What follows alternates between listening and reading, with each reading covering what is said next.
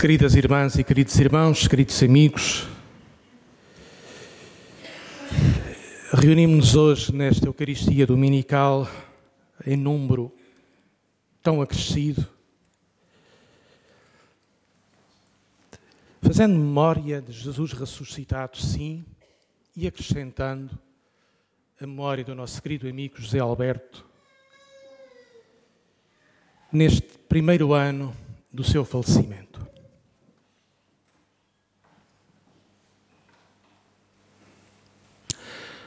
Ao nosso luto pessoal,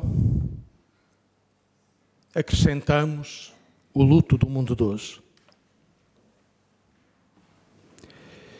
Este luto do ódio, da violência e do terror. Vivemos inseguros e atormentados. Tanta brutalidade diante de nós tantas feridas abertas em tantos lugares do mundo, da Ucrânia à Palestina, à Síria, à Líbia, ao Iêmen. Tantos povos a gritar por liberdade no meio de tanto sufoco, de miséria, de fome, de ocupação.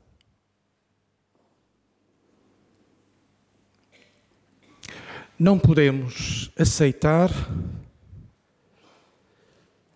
que a afirmação de um povo se faça à custa do sacrifício de outro. Queremos acreditar, queremos acreditar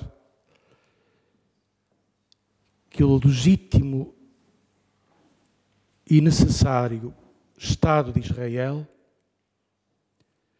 possa coexistir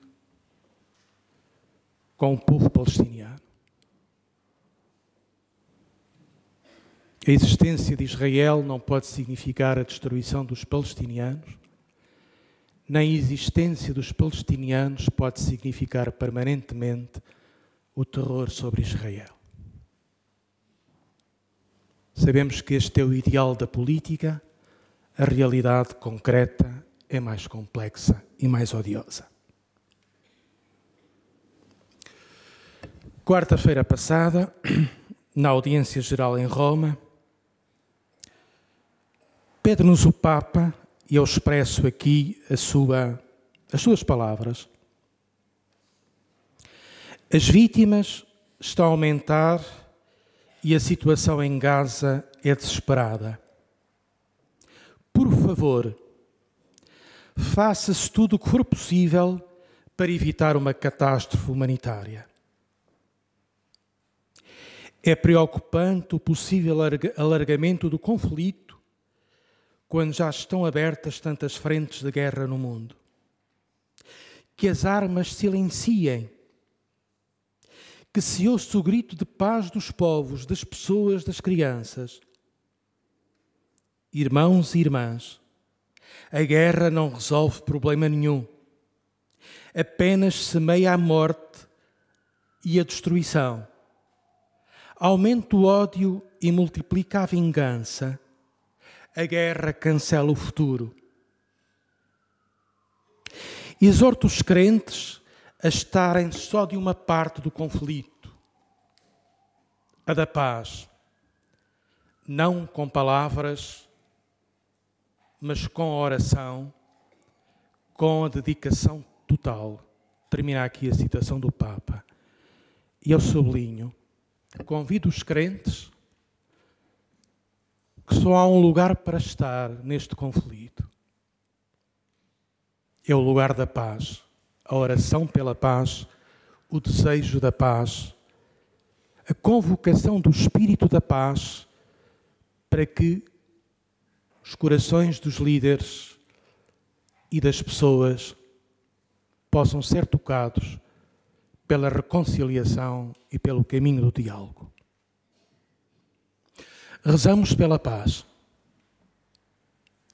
O Papa convocou toda a Igreja na próxima sexta-feira, dia 27, comunidades, cristãos, católicos, a viverem um dia de jejum e de oração. convoco a comunidade da Capela do Rato para nos reunirmos aqui, sexta-feira, às 21 horas, dia 27, e expressarmos a nossa oração comum pela paz. Porque rezando a Deus, nós procuramos sintonizar a nossa vontade com a vontade de Deus. E rezando pela paz, os primeiros beneficiados somos nós que rezamos, porque ao rezar pela paz, é o nosso próprio coração que se vai pacificando, é a nossa própria consciência e os nossos sentimentos que se vão desarmando. Primeira leitura do livro de Isaías. Deus convoca o imperador da Pérsia, Ciro, a quem chama ungido, Messias, para fazer cair as armas da cintura dos reis e abrir as portas à sua frente sem que nenhuma lhe seja fechada. O rei da Pérsia, Ciro, é apresentado como um libertador do povo de Israel. 60 anos antes, o imperador de Babilônia, Nabuco, Nabucodonosor, tinha levado o povo de Israel para o exílio, tinha conquistado Israel, tinha saqueado Jerusalém. As elites de Israel estavam no exílio de Babilônia, chorando e recusando-se a cantar para o tirano. Mas a política muda, graças a Deus. E após o imperador, após um tirano que sufoca a liberdade dos povos, surge um imperador, vamos dizer, mais tolerante, que quer respeitar as identidades regionais, que quer fazer do seu império um império de coexistência de povos e por isso governa num tom mais reconciliador e mais pacificador, Ciro. Este Ciro, que na Escritura é tratado com uma palavra linda, ungido. Ungido diz-se de Cristo ungido diz-se do Messias, ungido diz-se deste pagão, deste crente de outra religião, instrumento de Deus para a libertação. Isto diz-nos que é possível mudar a política quando aparecem líderes com responsabilidade cívica e com interesse sincero de construir a paz entre os povos. O Evangelho de hoje, com aquela frase todos nós sabemos, dai a César o que é de César, dai a Deus o que é de Deus. É a frase que fundamenta, vamos dizer, a separação da Igreja do Estado. O Estado, o poder político e o poder religioso devem ser coisas separadas. E devem. E o Evangelho diz isso. Jesus Cristo fundou uma consciência crítica nos seus discípulos em que a organização do mundo não é sagrada. Em nome do Evangelho não há teocracias, não há poderes legitimados por Deus. César é César, é um homem constituído pela lei, pela, pela legitimidade, tem a liderança, mas César não é divino.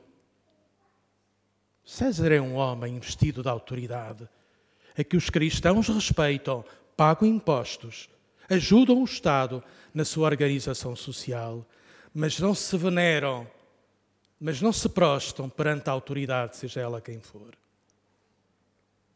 O Evangelho, se por um lado convoca os cristãos para uma cidadania crítica, desacralizando toda a autoridade, Dai a César o que é de César, o mesmo é dizer César não é um Deus. Por outro lado, eleva, eleva a dignidade de cada homem e de cada mulher. César tem gravada a sua imagem na moeda, mas cada pessoa tem gravada no seu ser a imagem e a presença de Deus. Somos criados à imagem de Deus. E nos diz o Novo Testamento: somos, vivemos à imagem de Cristo, transformando-nos cada vez mais em Cristo, homem novo. E aqui está a dignidade do Evangelho, dar a Deus o que é de Deus. E o que é que nós damos a Deus? Damos a Deus o que recebemos. Damos a Deus quem somos. E damos a Deus a vida de outros, porque ninguém, o Estado não dispõe da vida de ninguém. Por isso a guerra tem uma dimensão de legítima defesa, significa sempre destruir a imagem de Deus em cada pessoa. A guerra e a pena de morte no seu limite, tem qualquer coisa de anti-evangélico. Dar a Deus o que é de Deus. Devolvemos a Deus o agradecimento, o tributo, o reconhecimento da grandeza da vida que cada um de nós é portador.